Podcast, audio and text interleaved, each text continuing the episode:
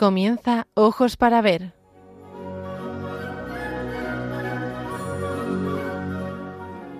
Hoy dirigido por María Viana.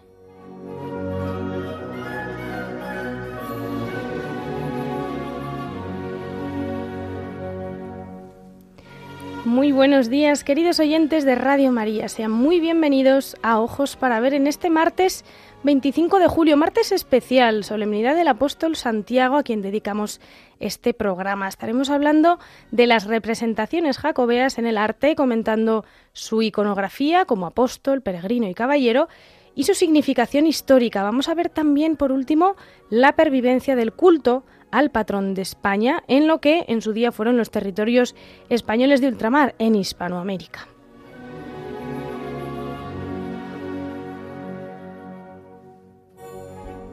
Estamos retransmitiendo desde los estudios centrales de Radio María con Javier Pérez en el control de sonido. Como saben, este es un programa que combina distintas voces. Hoy les acompañará la mía, la de María del Camino Viana. Antes de comenzar, les recuerdo que si quieren volver a escuchar y compartir este programa, al término de esta emisión pasará a formar parte del podcast que está disponible en la página web de Radio María. Y además pueden ponerse en contacto con nosotros para preguntar, comentar, sugerir temas a través del correo electrónico ojos para ver 8 arroba radiomaria.es con número ojos para ver 8 arroba. Iniciamos el programa.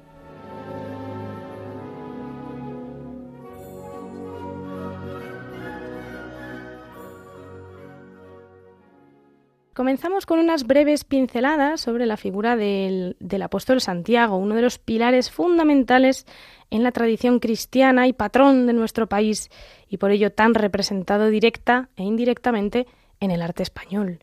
Santiago Apóstol, a quien también conocemos como Santiago el Mayor, fue, como ustedes ya saben, uno de los doce apóstoles escogidos por el Señor para ser testigo de su misión, acompañándole en su ministerio público y participando de los frutos de su resurrección. Sabemos por los Evangelios que Santiago era hijo de Cebedeo y Salomé y hermano del apóstol Juan. Ambos recibieron el sobrenombre de Boanerges, que significa hijos del trueno, por lo que sabemos que debían de tener un temperamento un tanto impetuoso, vehemente, encendido, y de hecho fueron, eh, como saben, los que tuvieron la, la osadía de, acompañados de su madre, pedirle al Señor nada menos que sendos puestos a su derecha y a su izquierda. Ahí es nada, quienes querían invocar fuego del cielo contra los incrédulos antes de comprender verdaderamente lo que es el Evangelio y cómo anunciarlo. Y desde luego, cuando lo comprendieron, dieron la vida por esta buena noticia. Las referencias bíblicas sobre Santiago Apóstol se encuentran en los Evangelios sinópticos, los Evangelios de Mateo, Marcos y Lucas, y en el libro de los Hechos de los Apóstoles. En el capítulo 4 del Evangelio de Mateo se narra la elección de Jesús sobre Santiago y, sobre Juan, sobre su hermano, por parte de, de, Jesús, ¿no? Em, mientras estaban en la barca, dejan a su padre Cebedeo y sus redes, lo dejan todo por seguir al Señor. Pero es que Santiago, concretamente él, junto con Pedro y Juan, fue uno de los discípulos más cercanos a Jesús. De entre los doce, el Señor tuvo una especial inclinación por este impetuoso, quién sabe si quizás está atolondrado discípulo, ¿no? Y a él es a quien hizo partícipe de momentos cruciales de su ministerio como la transfiguración, que narra el Evangelio de Mateo 17, la agonía en el huerto de Getsemaní, que encontramos en Mateo 26, y que en el fondo son momentos íntimos, momentos de ver cara a cara a Dios en Jesús. Testigo, por lo tanto, Santiago, eh, testigo privilegiado y verdadero amigo del Señor. Como todo aquel que es testigo de la resurrección de Cristo, Santiago, em, que recibe el Espíritu Santo, es enviado y emprende la misión de evangelizar a todos los pueblos, como Jesús les pide antes de su ascensión. Em, y según los hechos de los apóstoles, sabemos que fue martirizado por Herodes Agripa en Jerusalén en el año 44. Fue el primer apóstol en dar su vida por la fe, Santiago.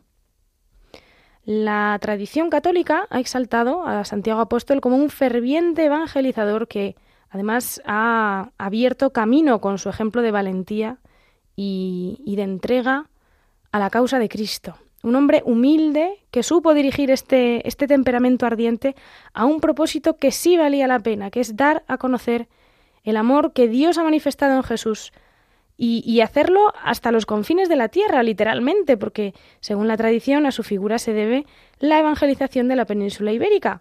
Y en ella estaba, en ella está, lo que por entonces se creía que era el fin de la tierra, Finisterre, en Galicia, cerquita del lugar donde se conserva precisamente el sepulcro apostólico. Y es que, aunque bueno, los datos eh, documentales eh, que nos presenta la historia, la historiografía, se inclinan más a pensar que el cristianismo penetró en lo que hoy es España a través de las comunidades cristianas romanas del norte de África, es verdad que desde los primeros siglos se ha mantenido una tradición eh, de evangelización apostólica que recogerán San Isidoro de Sevilla y también Beato de Liébana, y que nos cuenta que después del martirio de Santiago en Jerusalén su cuerpo fue trasladado en, un, en una barca, en un barco de piedra, sin remos ni velas, guiado milagrosamente hasta la Galaecia romana, en la costa de Galicia. Y allí sus restos fueron encontrados por un ermitaño de nombre eh, Payo, Pelayo, Pelayo en, español, no confundir con el mártir del siglo X, ni con el eh, don Pelayo, el príncipe Astur de la Reconquista.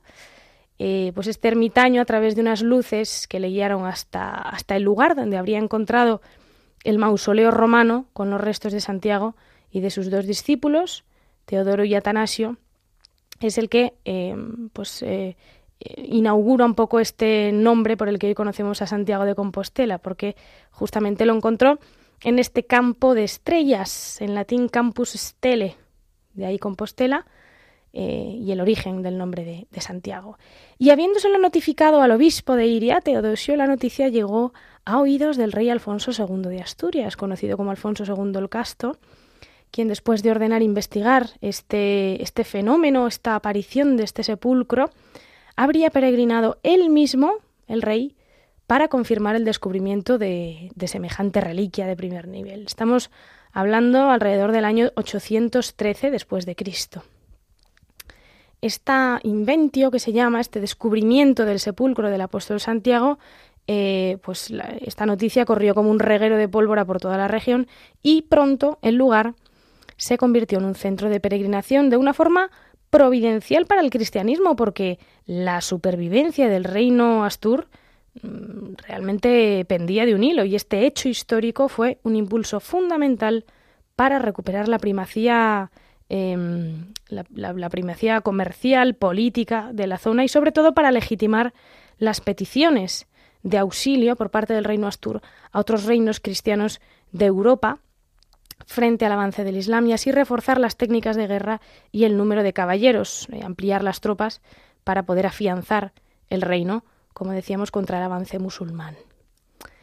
A lo largo de los siglos, miles de peregrinos eh, de todas partes de Europa fueron llegando a Santiago de Compostela para venerar los restos del apóstol Santiago. Hablaremos de ello un poco más adelante, pero sí es necesario em, concluir esta, esta pequeña introducción diciendo que la inventio del sepulcro apostólico, el descubrimiento, tuvo un impacto trascendental en la historia y cultura de la península ibérica. La ciudad de Santiago de Compostela creció precisamente alrededor del santuario y, se convirtió en un importante centro de fe y devoción hasta el día de hoy. Obtuvo el estatus de diócesis y se tornó pues destino de una de las eh, rutas de peregrinación más importantes del cristianismo, eh, junto con, la peregrinación a, Roma y a Jerusalén.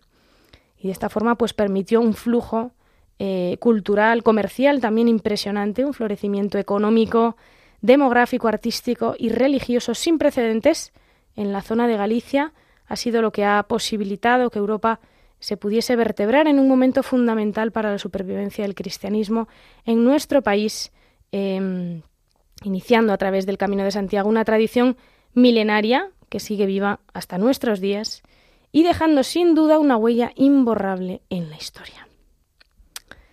Por lo tanto, em, vamos a, entrar ya un poco en materia, hablando de las representaciones tradicionales de Santiago que adelantábamos al inicio de este programa. Hablábamos mm, de tres iconografías con las que tradicionalmente se representa al apóstol. En primer lugar, Pues justamente como apóstol. Santiago como, como uno de esos elegidos por el Señor para esta misión de evangelización. Santiago como peregrino, veremos también en segundo lugar. Y Santiago como caballero. Bueno, esta es una nomenclatura un poco más reciente. Eh, podríamos decir que toda la vida ha sido Santiago Matamoros. Y por, bueno, mm, corrección política, pues eh, ahora la, la intersubjetividad denomina Santiago Caballero. Vamos a abrir un poquito más esta cuestión más adelante. Pero en primer lugar, hemos hablado de Santiago como apóstol. ¿A qué nos referimos con Santiago representado como un apóstol? Pues em, a este personaje con la autoridad recibida del propio Cristo de transmitir doctrina. Se le representa, por tanto, con una cierta solemnidad. Cuando encontramos este tipo iconográfico, encontramos a un Santiago sedente o en pie, mm, pero generalmente sosteniendo un libro, un libro como signo de su misión evangelizadora. Es verdad que en muchas ocasiones esta iconografía se funde con la del peregrino, que veremos a continuación, porque aparece con el sombrero, el bordón o la vara del peregrino con la calabaza. Pero como apóstol se presentan las imágenes eh, más antiguas de las que tenemos registro, en general con los atributos comunes a las representaciones de cualquier apóstol, que son la túnica y el manto, que es esta pieza cuyo simbolismo ya se prefiguraba en los profetas del Antiguo Testamento, el manto, y como decíamos ahora, pues con el libro sagrado y los pies descalzos, los pies prestos a la misión o con sandalias. Con frecuencia también aparece una filacteria o, banda, un rótulo que recoge su nombre o una frase alusiva a su persona, que es lo que nos va a permitir identificarlo. En el siglo XII se desarrolló con gran popularidad esta imagen del apóstol Santiago, ligado al periodo de obras de construcción de la Basílica Romana.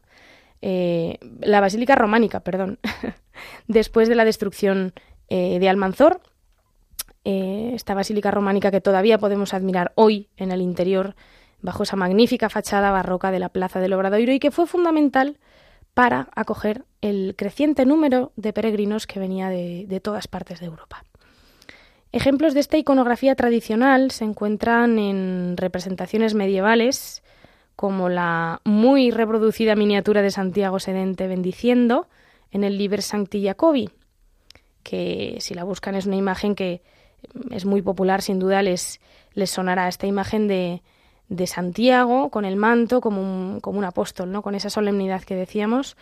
Em, y desde luego esculturas eh, como las del Pórtico de la Gloria, la capilla mayor también de la Catedral de Santiago, esta última modificada, pues precisamente agregando elementos de peregrino. Es una imagen esta de, mm, del apóstol Santiago que se empleó bastante también en piezas de ajuar litúrgico, como casullas, paños de ambón y otras pequeñas eh, figuras también. Por ejemplo, existe una pieza excepcional conservada en el Museo de las Peregrinaciones de Santiago de Compostela, museo muy recomendable. Una pieza de Santiago Sedente con un bastón en forma de tau. Eh, daría para, otro programa la relación de San Francisco y de los franciscanos con Santiago de Compostela, que como hemos dicho, centro de peregrinación, seguramente em, les está viniendo a la cabeza la relación de los franciscanos con Tierra Santa, y hemos hablado también que Tierra Santa, junto con Roma y Santiago de Compostela, es uno de los tres centros de peregrinación de nuestra fe. Bueno, por los franciscanos también tuvieron un papel muy importante en Santiago de Compostela. Esta obra que les comentaba ahora, este, este Santiago apóstol sedente con este bastón en forma de tau, está hecho de azabache, que es un material muy característico del camino y de la ciudad de Santiago de, Compostela, junto con la plata. Eran dos materiales que se trabajaban mucho hasta el día de hoy. Eh, tienen una gran tradición ligada al Camino de Santiago em, y a todos los talleres que se formaron alrededor de la, de la catedral. En gallego, Obradoiros, y de ahí viene también el nombre de la plaza, de la famosa plaza del Obradoiro. Por supuesto, como hemos dicho, Santiago el Mayor fue uno de los apóstoles predilectos de Cristo y lo acompañó junto con Pedro y Juan en diversos episodios trascendentales de, de su vida. ¿no? Estos eventos se plasmaron artísticamente en obras, pues como el conjunto escultórico de la oración en el Huerto de los Olivos, que también está en el Museo de las Peregrinaciones, es una obra de un taller castellano entre los siglos XVI y XVII, una obra preciosa, un relieve tallado en madera, em, que podemos encontrar también en, la obra entre, datada entre 1490 y 1505 de Santiago entre cipreses. Pero hay innumerables representaciones em, de Santiago como, em, como testigo de estos, eh, de estos eventos históricos.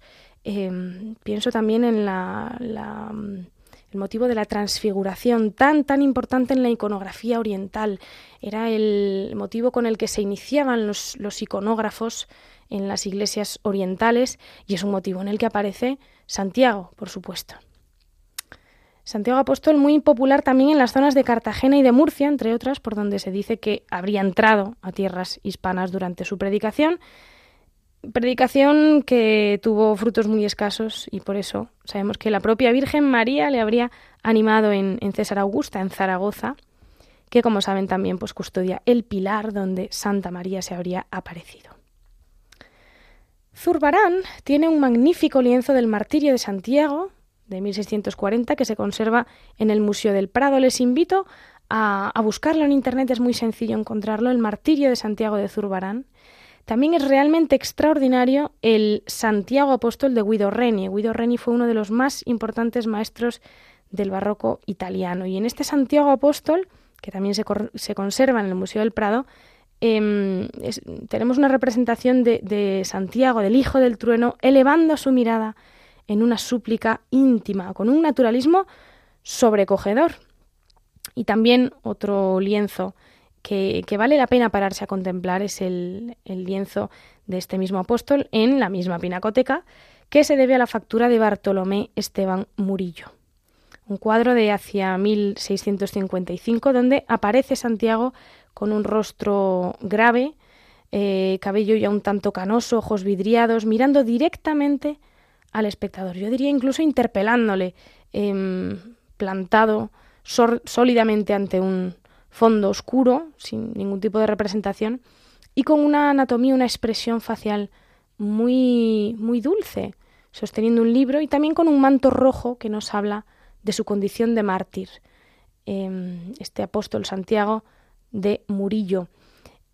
Em, es muy interesante que ya Murillo añade algunos atributos de peregrino que nos ayudan a diferenciar precisamente a Santiago de otros apóstoles.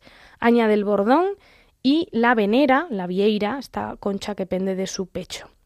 Antes de continuar hablando del Santiago peregrino, que van a ver que es realmente interesante, vamos a escuchar el himno a Santiago Apóstol. Puede que no sea la primera vez que lo escuchan, quizás hayan tenido la fortuna de escucharlo en la propia Catedral de Santiago de Compostela, especialmente si han participado de la Misa del Peregrino, ya que eh, es el que se suele interpretar después de la comunión mientras funciona el famoso botafumeiro, este enorme incensario de latón bañado en plata de unos 60-62 kilos, que se pone en funcionamiento elevándose hasta 20 metros de altura en las naves de la catedral, dibujando un arco que dicen que es de unos 65 metros. Es un verdadero espectáculo este botafumeiro, con una historia también interesantísima por otra parte llena de mitos, porque es bastante improbable que, como se suele decir, hubiese peregrinos eh, malolientes que pernoctasen en el templo durante la Edad Media y que necesitasen ¿no? que, que se perfumase el ambiente.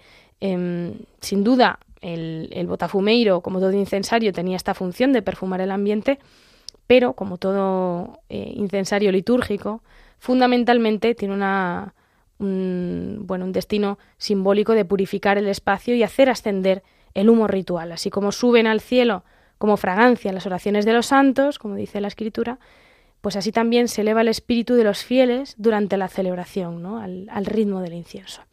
Escuchamos, por tanto, este himno interpretado por eh, la Escola Cantorum del Seminario Compostelano, que se inserta en un momento tan especial de la liturgia asociado a esa experiencia de invocación y a la tradición milenaria que ha construido el culto jacobeo a ambos lados del Atlántico.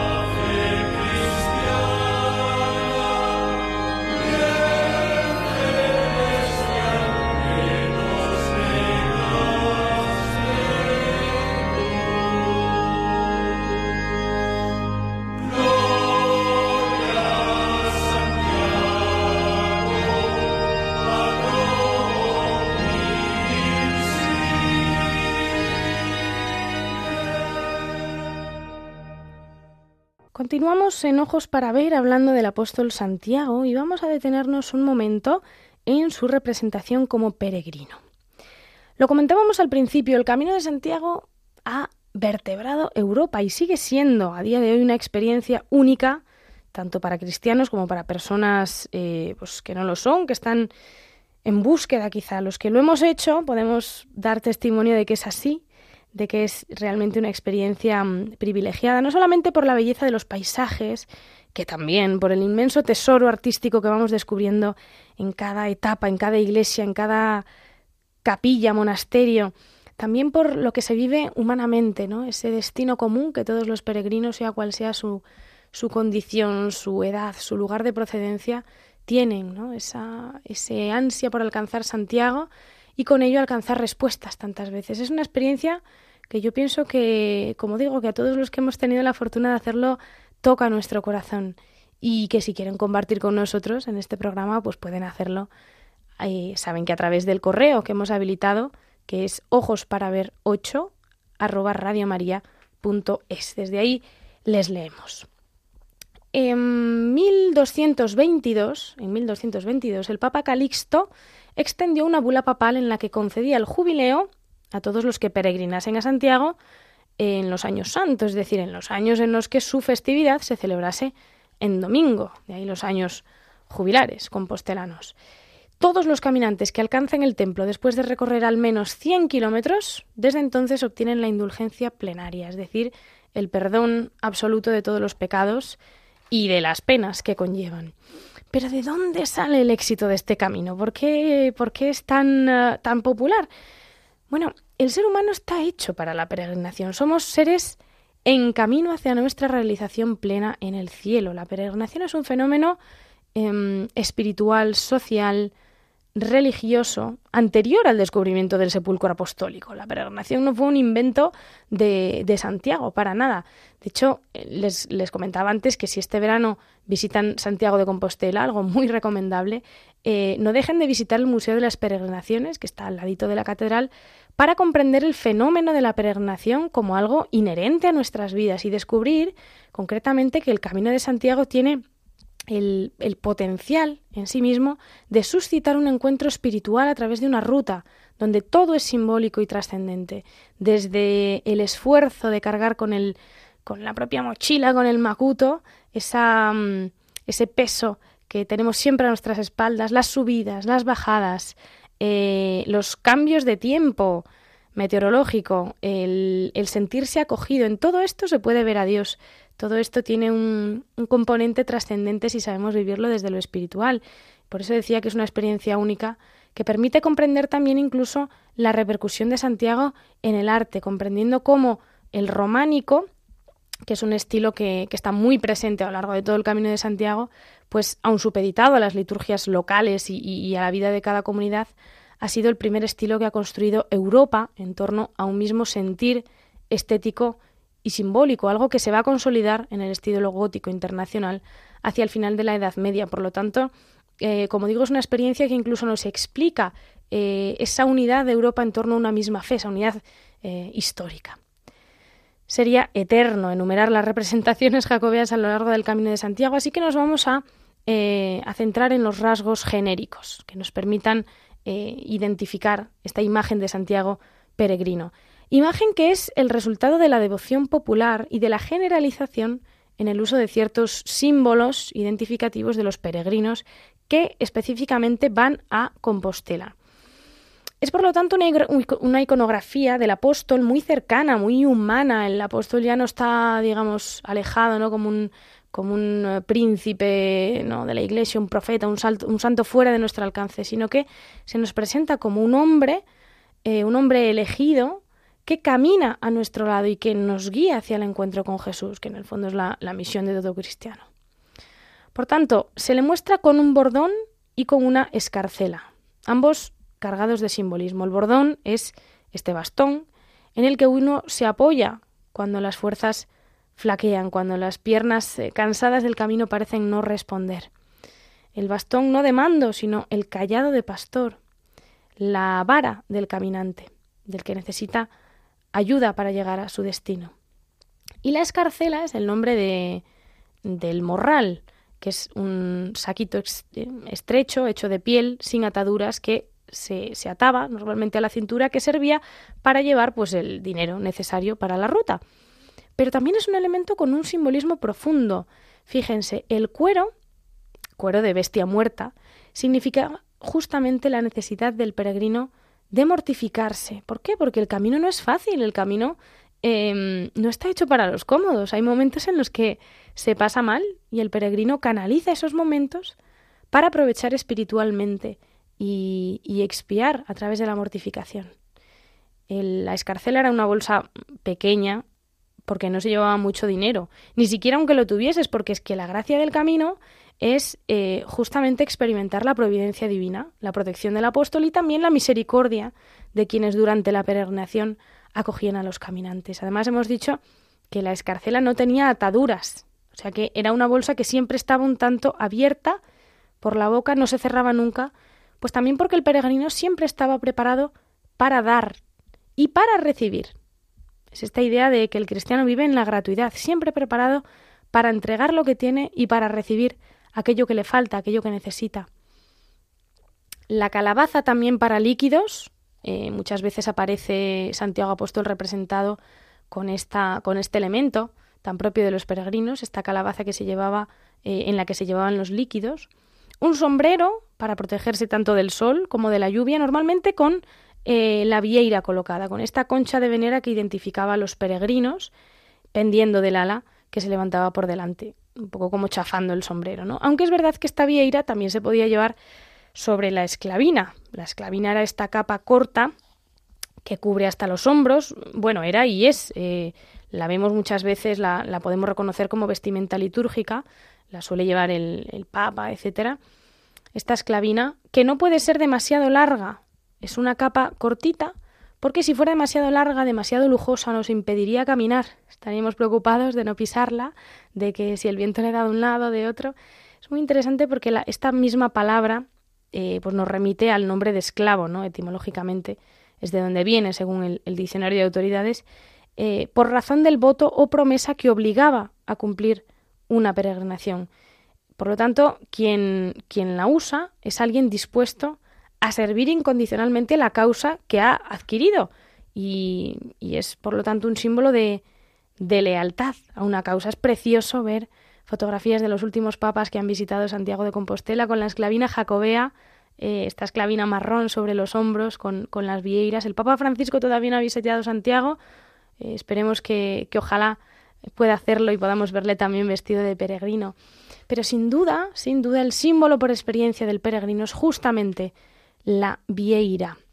Esta concha de molusco muy popular en Galicia, que es el icono del Camino de Santiago, por cuyo origen no es del todo mm, no es del todo cierto, ¿no? Lo más seguro es que la vieira en el sombrero o en la capa se llevase un poco a modo de, de insignia, es decir, que sirviese pues como distintivo que reconocía a los peregrinos que habían completado la peregrinación por el Camino de Santiago. Recordemos que era un viaje de ida y vuelta, por lo tanto, em, era una forma de acreditar que habías llegado hasta ese fin de la tierra y habías recogido esa, esa, esa, venera, ¿no? esa concha. Tradicionalmente a todos los que llegaban a Santiago de Compostela se les entregaba un documento acreditativo, eh, como hasta el día de hoy sucede, la famosa Compostela, no compostelana, se recibe la Compostela cuando se, se llega a Santiago, y, conseguían también una concha de vieira. De hecho, el Códice Calixtino nos indica que esta concha era considerada un tributo al apóstol y además su forma pues nos habla también de, del mar, ¿no? Esa, esa ambivalencia del mar, las aguas de muerte, las aguas de vida, de purificación, el bautismo, la regeneración, la vida nueva, o sea que tiene un simbolismo también profundo. Y a Santiago en múltiples ocasiones se le representa justamente como un, como un peregrino más. De hecho, la iconografía de Santiago peregrino comparte los mismos símbolos identificativos en países muy distintos, en Alemania, en Países Bajos, en Francia y en las diferentes escuelas españolas, si bien Lógicamente varía el estilo de representación según las tendencias artísticas de cada época y lugar. Existen pues obras famosas que vale la pena conocer. Mencionamos el Santiago Peregrino del célebre pintor renacentista Juan de Juanes, 1560-1570, que se conserva en el Museo de las Peregrinaciones, o también una fantástica talla de Santiago el Mayor Peregrino de, de Gil de Siloé, que está en el Metropolitan Museum of Art, que, tiene pues todos estos atributos que hemos, que hemos comentado. Tiene la concha, el bastón, el sombrero de ala ancha, la calabaza, la capa, pues toda la vestimenta típica del peregrino. Es un poquito anterior a este, a este lienzo que hemos mencionado de Juan de Juanes. Esta obra, Santiago el Mayor Peregrino de Gil de Siloé, es del siglo XV. Y por supuesto, no podemos realizar este programa sin mencionar el Santiago Sedente que centra el pórtico de la gloria del Maestro Mateo, ese maravilloso portal de entrada a la Catedral de Santiago que se presenta como un programa iconográfico completo. Es un pórtico que tiene contenido apocalíptico que gira alrededor de la redención y de la vida eterna en la Jerusalén celeste. Y es un, programa realmente complejo eh, y muy original que, alcanza desde las portadas laterales hasta el momento culmen de la historia de la salvación. Se trata eh, pues de un amalgama, podríamos decir, de animales reales y fantásticos sobre los que se levanta la estructura de lo que es el pórtico, una estructura dividida en tres puertas, con relieves en los arcos laterales y en el tímpano, y estatuas de magnífico tratamiento en el parte luz, en esa columna central y en las arquivoltas, así como en las, en las jambas. En las arquivoltas de los arcos laterales se presentan dos temas complementarios entre sí. En el izquierdo, las eh, figuras con pergaminos que representan la ley mosaica, es decir, los judíos, y en el arco derecho aparece el juicio final con eh, pues los tormentos de los condenados y la conducción al cielo de los bienaventurados. Y en el tímpano central se representa la iglesia expectante ante la manifestación de Cristo como Salvador en la majestad de su gloria. Aparece Cristo, un pantocrátor maravilloso rodeado de evangelistas y de las almas de los santos. Aparecen a su alrededor em, los instrumentos de la pasión, la columna, la cruz, que portan ángeles con manos veladas, la corona de espinas eh, llevada por otro ángel, los cuatro clavos, la jarra con la que se lavó las manos Pilato, la sentencia, el flagelo, la esponja que se empapa en vinagre. O sea que todo esto está en el tímpano central del Pórtico de la Gloria y en el parte luz, que es, como hemos dicho, esa columna central, en cuanto entramos la, la tenemos enfrente, encontramos al santo patrón sedente, sedente sentado, recibiendo al peregrino con un tratamiento plástico extraordinario, un rostro de un naturalismo sorprendente para la fecha. Estamos en el año 1168. Se concluye la obra del pórtico y, aparece este Santiago, apóstol, peregrino, sosteniendo el báculo de Tau sobre una representación de la, de la Trinidad, em, que a su vez se asienta sobre, sobre una columna magníficamente tallada que representa el motivo del árbol de Jesé, que es la genealogía de Cristo, rematada por María.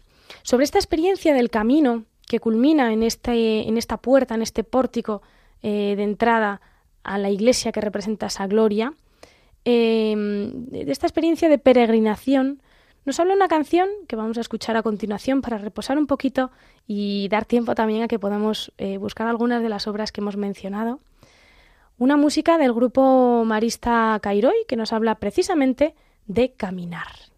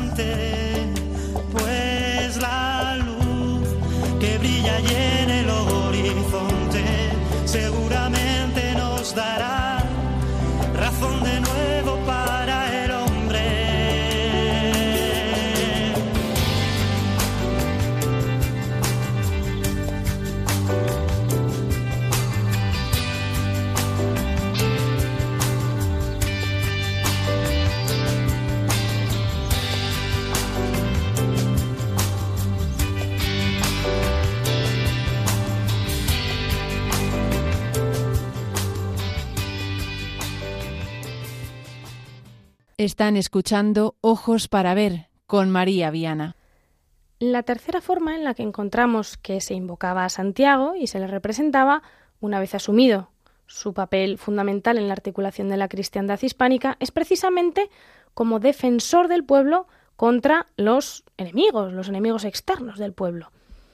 Em, se representa, por lo tanto, en relación con el mundo bélico, Santiago amparando a las tropas de batalla, alentando a los caballeros. Tradicionalmente esto ha sido llamado Santiago Matamoros, precisamente por su papel clave durante la Reconquista y, las campañas contra el avance islámico en la península.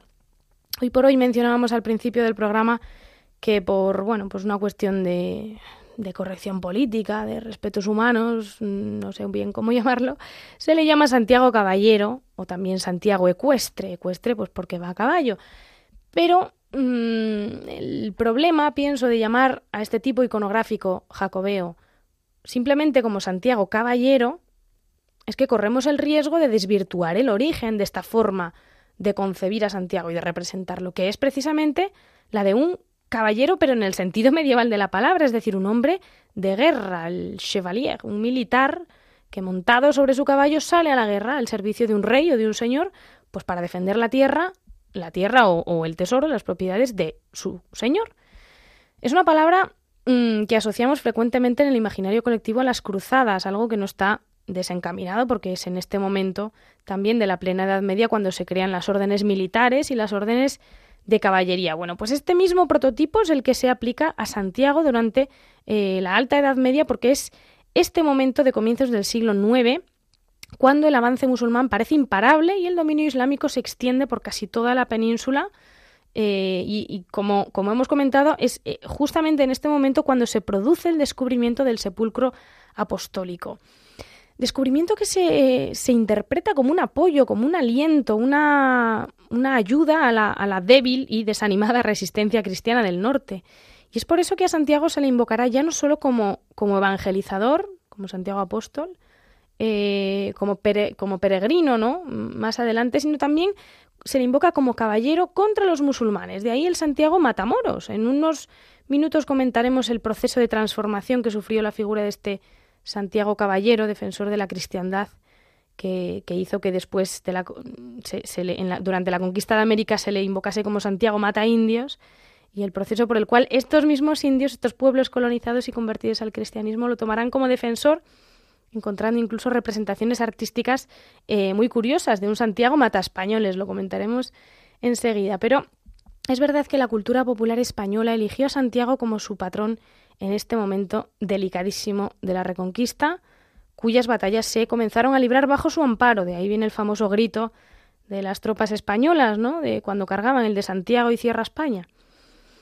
Bueno, pues el culto al caballero tiene mucho que ver con las tierras en las que se recoge el voto a Santiago. Este voto a Santiago era un impuesto eh, recogido por lo que supone tener la protección de Santiago eh, y que se empleaba precisamente para las obras de la basílica. Y es que la victoria del rey Astur Ramiro I contra eh, los musulmanes en la batalla de Clavijo del año 844, según la tradición, habría estado determinada por una aparición de Santiago a caballo. De ahí el origen de la advocación y, por lo tanto, del motivo artístico. Y a partir de ese hecho, eh, se redactará el, llamado privilegio de los votos, que era esta recogida, de un tributo para el santuario del apóstol Santiago. Em, este, este documento es muy interesante porque además puso fin a un episodio impuesto por los musulmanes que resultaba bastante doloroso y humillante para los reinos cristianos, que era la entrega anual de 100 vírgenes em, a estos enemigos.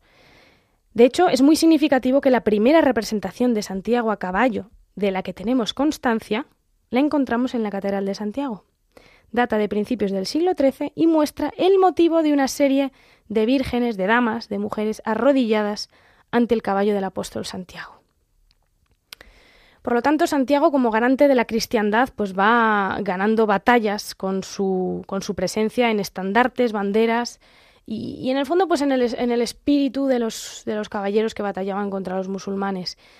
Em, Hemos dicho que estos caballeros eh, eran los que estaban al servicio de un rey y en este caso pues no era un mero señor feudal, sino que era el dios de los cristianos. Por, por eso, desde el siglo XIV será Santiago matamoros. Cuando decimos moros, hablamos de los musulmanes ibéricos, pero también hablamos eh, de los turcos otomanos que en el siglo XV tomaran Constantinopla y de todos aquellos que, pues en esta, en esta cosmovisión, todos los paganos cuya infidelidad llevaba a las tropas cristianas en tiempos de guerra a hacer rodar sus cabezas entre las de sus propios caballos. Lo interesante es que esta idea se va a mantener en las grandes gestas militares de España, de modo que Santiago será también una figura fundamental en la conquista de América. En este punto les recomiendo un libro de la historiadora italiana Angela Pellicciari que narra estos acontecimientos, un libro que se llama Una historia única de Zaragoza a Guadalupe y que habla de la intervención divina en la historia de España y del amor que la Virgen ha tenido a pues a esta tierra, que no en vano es llamada tierra de María. Pues María se apareció en carne mortal al apóstol Santiago en los albores de la evangelización en América y María también ha mostrado su amor al nuevo mundo en la aparición al indio Juan Diego durante el comienzo de la propagación del Evangelio en América. Em, es una obra recomendable también porque invita a ver la realidad de una continuidad entre la reconquista española y el descubrimiento y conquista de América, que son dos procesos prolongados en el tiempo, dos campañas de dimensiones históricas, ambas con sus luces, sus luces y sus sombras, pero sin duda extraordinarias. Y entramos así en la última parte ya de nuestro programa de este 25 de julio en la que vamos a dibujar el fenómeno de la pervivencia del culto jacobeo en América, la devoción del apóstol Santiago, patrón de España. Y fíjese que es fascinante que una figura que protegió la conquista, una figura que sirvió como mm, valedor de la campaña de expedición y evangelización de América, sea hoy tan querido en ese continente. Por lo tanto, mm, vamos a ver algunas, eh, bueno, algunas pinceladas que nos pueden ayudar a, a, entender este proceso que por otra parte tiene mucha, mucha lógica interna y que está teñido también, no, no podemos negarlo, con una pizca de sincretismo, no solo a nivel plástico, sino también el desarrollo de, pues, de las festividades religiosas comunitarias en muchísimas zonas de América. Fíjense, solo en México y Centroamérica existen más de mil comunidades que llevan el nombre del apóstol, nombre del apóstol más el locativo indígena. Pero es que en lo que fue durante mucho tiempo el virreinado de Nueva España, destacan dos enclaves. En primer lugar, Santiago de los Caballeros, en Guatemala, relacionado con una aparición apostólica a favor de la cristiandad, y además también relacionada por cuanto que la capital de Guatemala fue fundada en 1524 por Pedro de Alvarado, que había sido nombrado comendador de Santiago. Y por otra parte, otro centro también de grandísimo interés es la mexicana ciudad de Santiago de Querétaro, fundada un día como hoy, un 25 de julio de 1531, tras la batalla de Sangremal en Gilotepec, en la que, en el fragor de la batalla, cuando estaban perdiendo los indígenas cristianizados, hubo una aparición fulgurante del apóstol guerrero, con capa blanca y cruz roja, sobre un resplandeciente caballo, y es una visión ante la cual los indios paganos habrían huido despavoridos. Por lo tanto, vemos ya en, bueno, pues en este primer tercio del siglo XVI, que es eh, también una época maravillosa porque es, es, el momento, además este año 1531, en el que la Virgen de Guadalupe muestra su amor hacia estos pueblos cristianizados, pues es un, es un momento fundamental para entender también la intervención divina ¿no? en, esta, en esta historia en esta historia de, América, en esta historia de amor de Dios, que es el, devenir de los acontecimientos. Pero si no hablamos solo de toponimia, también podemos hablar de, de, las órdenes. La Orden de Santiago tuvo una gran preeminencia junto con la de Alcántara y Calatrava. Es verdad que durante la conquista hubo reticencia a admitir americanos en la Orden, pero durante el siglo XVI, eh, bueno, después de probar legitimidad e hidalguía de sangre, se permitió a indígenas cristianizados de segunda y tercera generación el llegar a ser por la merced de Habito Caballeros de Santiago. Hablemos también de patronazgos. En Venezuela, Santiago ha sido invocado como patrón de Caracas, que de hecho es Santiago de León de Caracas, eh, hasta el año 2011, en el cual Benedicto XVI declaró patrona eh, de Caracas a la Virgen de Coromoto, que lo es también del país.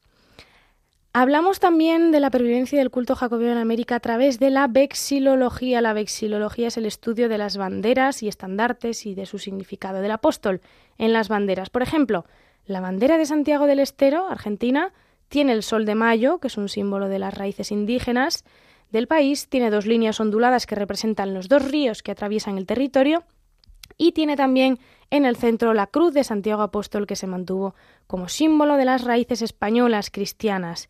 Santiago está en las capitales.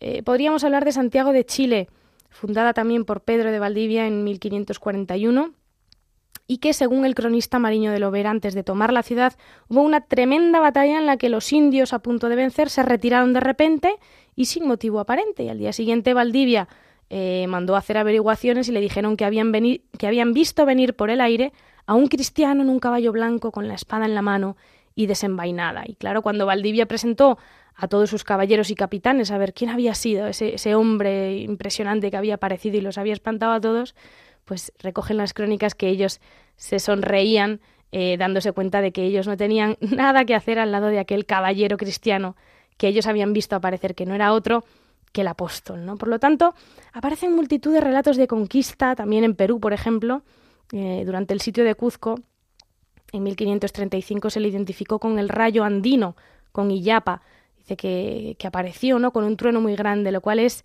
muy interesante porque sabemos que Santiago eh, se, le, se, le, llama el hijo del trueno, ¿no? Pero es que además el Nuevo Mundo ha sido escenario también de nuevas iconografías surgidas precisamente de los hechos atribuidos al apóstol se contabilizan hasta 14 apariciones del apóstol en tierras mexicanas. A lo largo del territorio mesoamericano fue invocado el patrón de España con el grito Santiago y contra ellos, que no es sino la continuación del grito de guerra que justamente la reconquista española había utilizado frente al Islam, el famoso Santiago y cierra España. Y esto es el origen histórico de iconografías tan curiosas como la que comentábamos antes del Santiago mata españoles. La tradición que surgió en torno a Santiago como Salvador de España frente a los sarracenos, en la batalla de Clavijo, se retomó en el Nuevo Mundo, pasando a ser Santiago mata indios, el continuador de esta empresa cristianizadora de España, esta vez más allá de sus propias fronteras. Y, ya hemos visto que en el siglo XIX el Santiago Guerrero pues fue visto como, el, como eh, la representación de este mm, rayo andino, de este dios indígena del, rayo, este Iyapa libertador, que acabaría convirtiéndose en símbolo contra el dominio español e insignia de la independencia. Por lo tanto, se sucede este otro cambio en las representaciones originando la iconografía de Santiago Mata Españoles, del cual hay una representación maravillosa en el Museo de las Peregrinaciones, un anónimo cuzqueño del siglo XIX, en el que se sustituye al clásico sarraceno bajo las, las patas del caballo de Santiago por un personaje pues vestido a la española, que aparece doblándose bajo las patas delanteras de un caballo, mm, de un caballo en corbeta, y en este caso pues es una pieza que muestra esa asunción del rol defensor del pueblo, esta vez en el contexto de los movimientos independentistas de los pueblos andinos en el siglo XIX. Es esa asimilación del Santiago Matamoros, aquel que nos ayuda a expulsar a los enemigos del propio territorio, que va a derivar pues en un Santiago luchador contra los colonizadores españoles, en este caso, que paradójicamente pues habían sido los introductores del culto en, América. En Nueva España, Santiago adquirió el papel de, guerrero que habían adoptado los dioses aztecas de la guerra, Huitzilopochtli, Camatzle, y se adaptó también su indumentaria a los atributos de estos antiguos ídolos. Es habitual encontrar representaciones de Santiago con faldellines, con chaquetines bordados, con chapulinas, con el gran sombrero de ala ancha mexicano que actualmente conocemos más en el imaginario eh, popular por los mariachis. El caballo juega un papel fundamental en su rol guerrero y estas imágenes de los caballos se, renuevan anualmente en la fiesta eh, pues con, nuevas mantas, cinchas, estribos, mm, festividades populares, por cierto, que se llamaban mitotitzli, de ahí nuestro vocablo español mitote. Fiestas que se extendían durante días con música, novenas, fuegos, banquetes, eh, se decoraban los templos con colores de tonos fuertes, arcos de flores, alfombras, flores por todos lados, y el día de la fiesta grande se cantaban las mañanitas al santo para felicitarle su onomástica, misa solemne y, lo más curioso, eh, danzas en los atrios de las iglesias, danzas de moros y cristianos. Incluso también danzas de conquista, algo muy, muy curioso, representando a Santiago guerreando y bailando contra personajes bíblicos eh, malvados, ¿no? Como Caín, Pilatos o incluso el, el diablo. Y estas danzas pues reciben entre otros el nombre de danza de santiagueros o danza de la luna, danza de la conquista, danza de los doce pares de Francia, danza de los tastoanes. Vamos a escuchar ahora cómo suena esta música folclórica de estas danzas de Santiago en San Pedro y Xuatlán del Café, en las altas montañas del estado mexicano de Veracruz.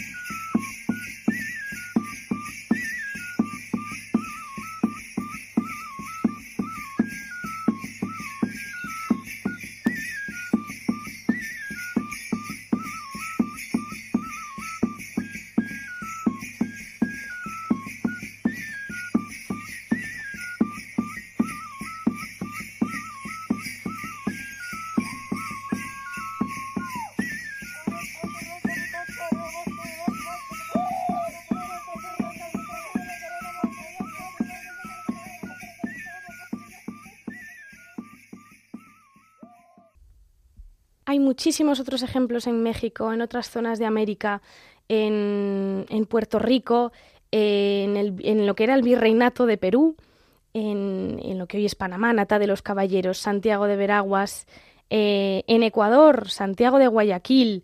Eh, las celebraciones que tienen lugar en Santiago de Gualaceo, en el oriente ecuatoriano, son impresionantes. Se recrean luchas entre moros y cristianos simulando el palacio de Carlos V, el de Abderramán, el sarraceno, soldados cristianos uniformados con la cruz de Santiago en el escudo. Eh, aparecen todos los personajes. El, héroe musulmán Ferragus, que tiene mucha relación con Santiago porque era el que pretendía conquistar la tierra donde reposan los restos del apóstol. Aparece el caudillo Roldán, que es el que pide a Carlomagno que lo envíe a la batalla. Y resolviendo la contienda a favor de los cristianos aparece triunfante en su caballo blanco el apóstol. Santiago es patrón de Chile, em, junto con la Virgen del Carmen, tiene multitud de festejos religiosos y populares y, en definitiva, en tantísimos países tiene un enorme predicamento, también en Colombia, Santiago de Cali, Santiago de Tolú, etc. Pero, como se nos acaba el tiempo, no podemos detenernos en todas las manifestaciones artísticas. Sí que quiero decir que el arte de época colonial recoge la importancia fundamental de Santiago Apóstol en pinturas, especialmente retablos, relieves y otras esculturas, como un símbolo perenne de protección y de evangelización. Y esto es una riqueza enorme porque nos ayuda a comprender nuestra identidad, nuestra identidad común también, nuestras costumbres, nuestra lengua, nuestros topónimos, quizá nuestro nombre propio. Aprovechamos también en este final del programa para felicitar a todos los Santiago, Jacobo, Yago, Diego, Jaime y demás derivados, también a todos los gallegos en el día de hoy, en este día grande que celebramos las raíces de nuestro pueblo, las raíces de nuestro país, de nuestra tierra, damos gracias a Dios también por la predicación apostólica magistralmente recogida en el arte.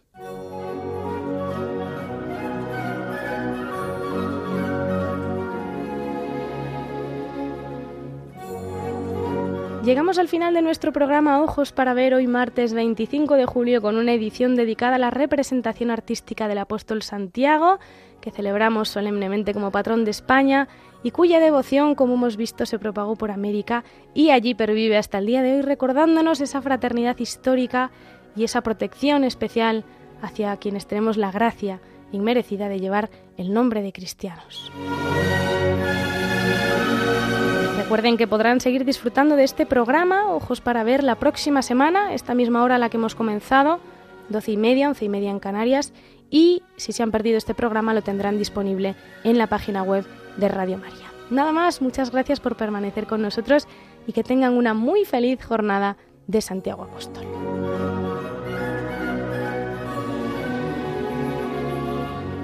Así concluye Ojos para Ver, un programa hoy dirigido por María Viana.